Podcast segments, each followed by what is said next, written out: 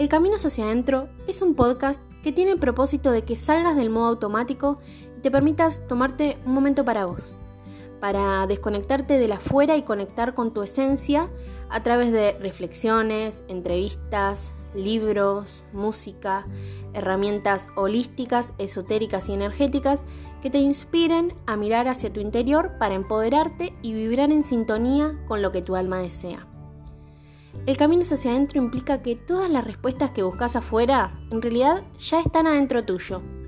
Te anima a investigar lo que hay en tu interior y a ser consciente del universo que habita en vos. Es una invitación a comenzar a vivir con conciencia, en presencia y en conexión con tu poder personal y tu capacidad de crear la realidad que querés vivir. Bienvenida a El Camino hacia adentro.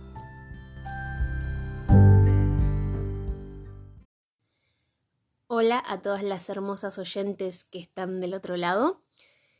Espero que estén transitando de la mejor manera posible este fin de año intenso. Este va a ser un episodio cortito, pero bastante especial. Bueno, siempre digo lo mismo, pero porque todos son especiales para mí. Todos tienen lo suyo, todos aportan algo distinto. Pero este episodio es especial porque va a ser el último del 2020.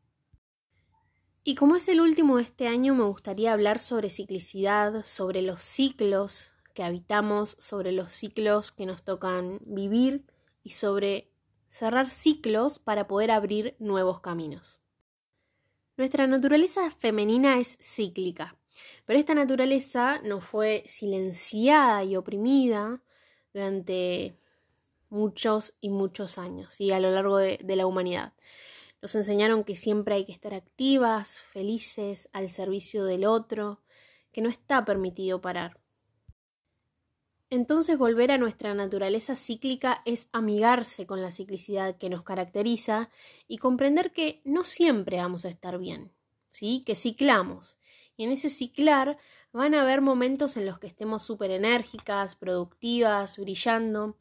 En otros, lógicamente, vamos a necesitar bajar un cambio, sentirnos tristes, apagadas.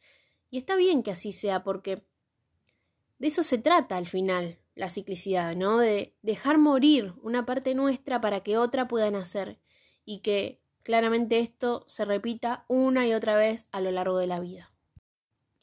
La ciclicidad se ve en la mayoría de nosotras a través del ciclo menstrual ovulatorio. Por supuesto que si no menstruas, de todas maneras ciclas a tu ritmo, ¿no? Em, pero si sí menstruas, eh, tener autonomía menstrual y poder reconocer qué etapa del ciclo estamos atravesando nos permite ser más compasivas con nosotras mismas, ¿sí? más amorosas, que podamos entender por qué nos sentimos como nos sentimos y aprovecharlo o dejarlo ser. Pero esto es muy difícil porque solemos estar muy desconectadas de nuestro ciclo, de nuestra menstruación.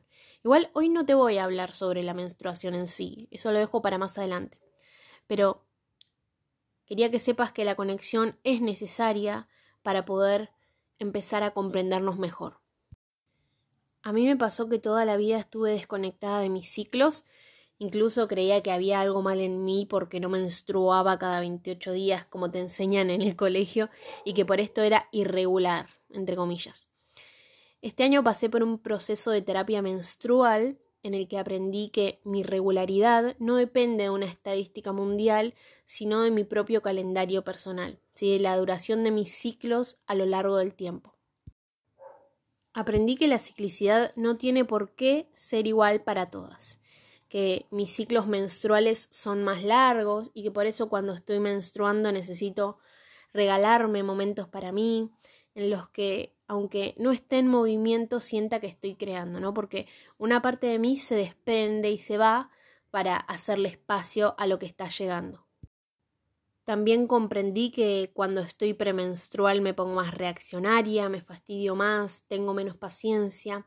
Pero esto no tiene por qué ser así con vos también, porque como te dije antes, de esto se trata, de que cada una pueda, a través de la autoexploración, descubrirse y conocerse y de esta forma tener autonomía sobre lo que el cuerpo necesita y los sentires que, va pidiendo, que van pidiendo ser escuchados, ¿no? Más allá del, del, de, algo que debería sucedernos, ¿no? Pero la ciclicidad se aplica a todos los ámbitos de la vida, no solo al ciclo menstrual. A mí me costó un montón amigarme con mi ciclicidad porque soy una persona que ama iniciar cosas, pues sol y luna en Aries, pero ese entusiasmo me duraba poquísimo, ¿no? Unos meses y ya abandonaba, dejaba cosas sin terminar y empezaba por otro lado, que quizás no tenía nada que ver con lo que estaba haciendo en ese momento. Esto me frustraba un montón porque es como que fui adoptando la creencia de que no podía sostener nada, que no podía tener constancia con nada, que mi necesidad de cambio era tan grande que nunca iba a poder sentir satisfacción con lo que hacía en la vida. Esto literalmente me hacía sentir un fracaso. Creo que alguna vez les conté, no sé si fue por acá o por Instagram, que cuando terminé el colegio cambié siete veces de carrera en cuatro años. Eh, incluso Universo Yacti cambió de nombre, de logo y de propósito varias veces.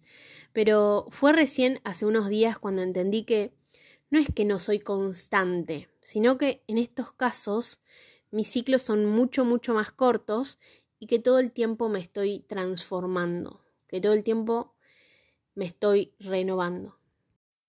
Solía ser una máquina de iniciar cosas que no prosperaban porque en realidad nunca le daba como un cierre a lo anterior.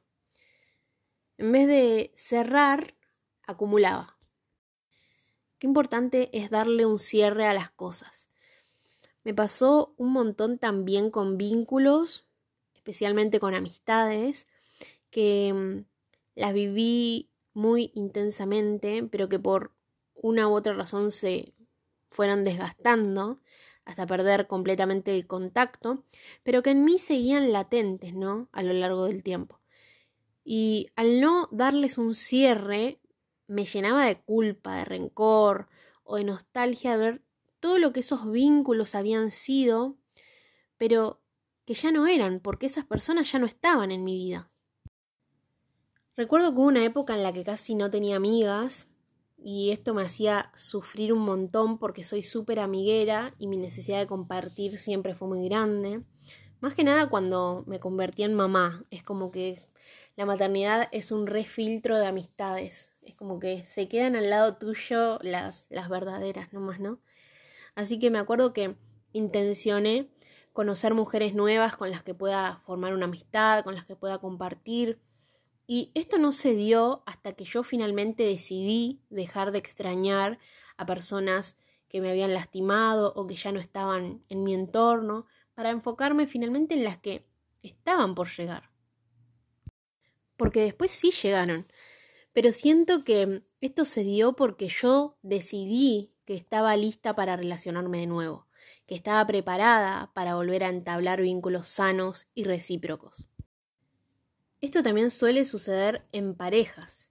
Si una desea mucho tener pareja, pero sigue constantemente pensando en su sex, prácticamente no hay espacio para que lo nuevo pueda entrar, porque ese espacio lo está ocupando lo viejo, lo que ya no está, de cierta forma.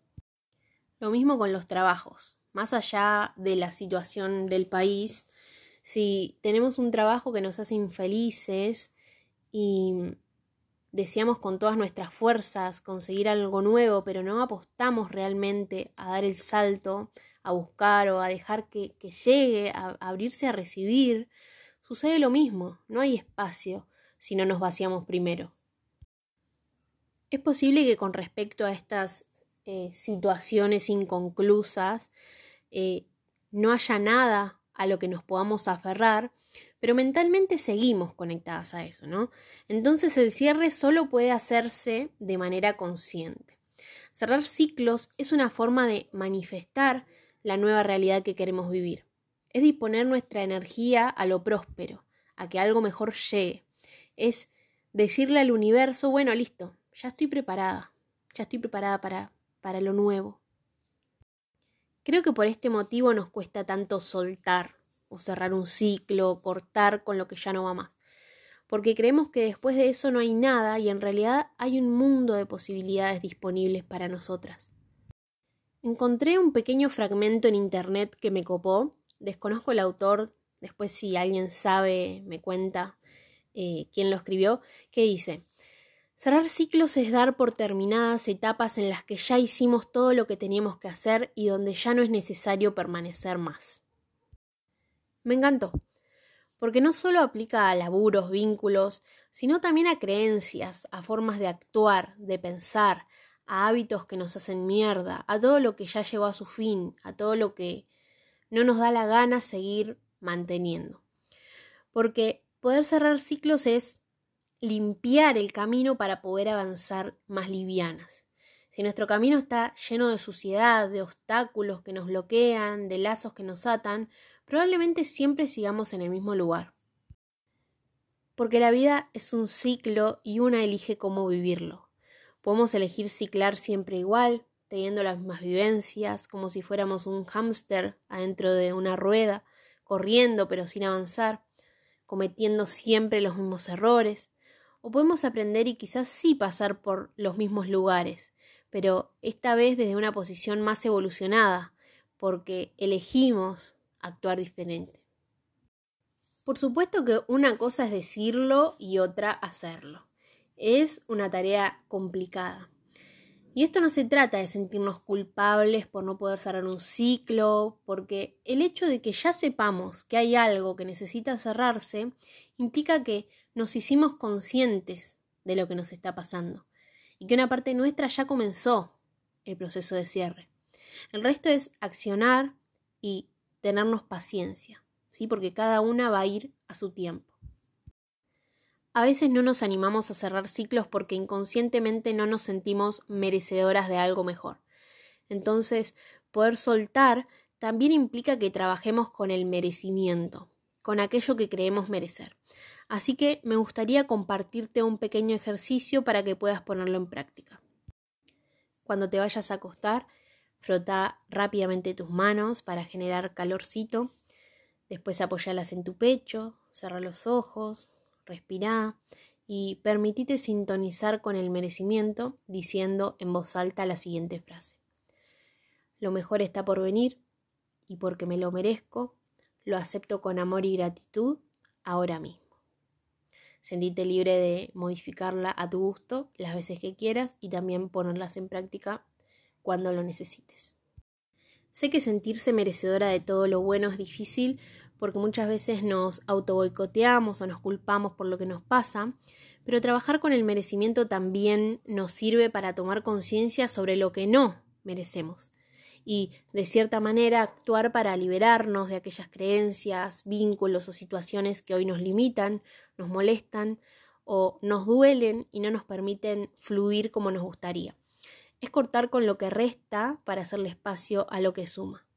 Nos merecemos lo mejor y es algo que estaría buenísimo que lo tengamos siempre presente. Por otro lado, ¿Se acuerdan que en el episodio anterior les conté que iba a comenzar a facilitar espacios para que pudieran poner en práctica las temáticas que abordaba acá en el podcast? Bueno, este episodio no va a ser la excepción y por supuesto va a tener su encuentro vivencial, así que les voy a contar un poco de qué se trata esta vez. El encuentro se llama Soltar y Liberarse para hacerle espacio a lo nuevo, porque mi intención es que quienes asistan puedan vivenciar en primera persona el cerrar un ciclo para poder abrirse a lo que está por venir, ¿no? A través de meditaciones, ejercicios y mini rituales en un espacio online y grupal súper cuidado, de respeto y de amor. Este encuentro está dirigido a mujeres que tengan ganas de comenzar a dejar atrás lo que ya no va más para trascenderlo y finalmente enfocarse en lo que sí quieren para su vida Está orientado a aquellas que necesiten liberarse de vínculos, situaciones o patrones que les estén impidiendo avanzar. También para quienes quieran terminar el año empoderadas, alineadas con quienes son, conectando con ellas mismas, con sus necesidades, con sus deseos más profundos y, ¿por qué no?, para las que necesiten regalarse un momento para salir del modo automático, para estar en presencia y relajar después de este año completamente inusual, intencionando y visualizando todo lo que quieren construir en el 2021. El encuentro será de una sola vez, sí va a ser una única edición y podrá hacerse desde cualquier parte del mundo. Así que si te interesa saber la fecha exacta, el valor y otras cositas, puedes encontrar toda la info en Instagram arroba universoyacti, en la historia destacada talleres. Igual cualquier cosita me puedes preguntar, no hay drama. Y si estás escuchando este episodio en otro momento que no sea diciembre del 2020, probablemente el encuentro ya no está disponible, pero igual desde ahí mismo puedes ver todos los talleres que están activos para hacerse durante el mes en curso. Y como esto se trata de cerrar ciclos, en este último episodio le voy a dar la despedida a la primera temporada de El Camino hacia adentro.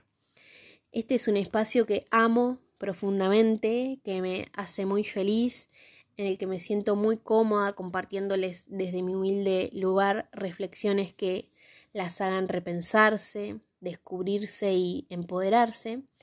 Y es como a mí me gusta decirle un espacio seguro desde donde siempre puedo partir y hacia donde siempre puedo volver. Y ahora sí, para finalizar, me gustaría, como siempre, terminar compartiéndoles un pequeño texto que escribí el año pasado y que dice, me entrego a lo nuevo, a lo espléndido, a lo que sé que es lo indicado, porque entiendo que todas mis partes ya están preparadas para ello. Dejo que la abundancia llegue, que la prosperidad se acomode, que la buena gente me acompañe, que el amor se multiplique. Me abro a recibir porque estoy lista para darme a mí todo lo que alguna vez me faltó, porque estoy preparada para mirar hacia adelante. Que así sea, así es, hecho está.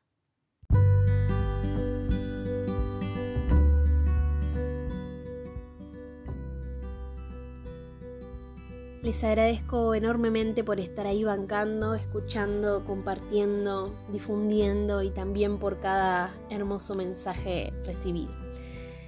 Este proyecto me expande el alma y espero que a ustedes también les sirva. Les deseo de corazón que el nuevo año que está por comenzar las encuentre cómodas, a gusto con quienes son, disfrutando con placer, cumpliendo sus sueños y dejando que la voz interior sea la guía que las ayude a seguir caminando. Nos vemos del otro lado del portal y nos escuchamos en el próximo episodio de El Camino hacia adentro. Gracias, gracias, gracias.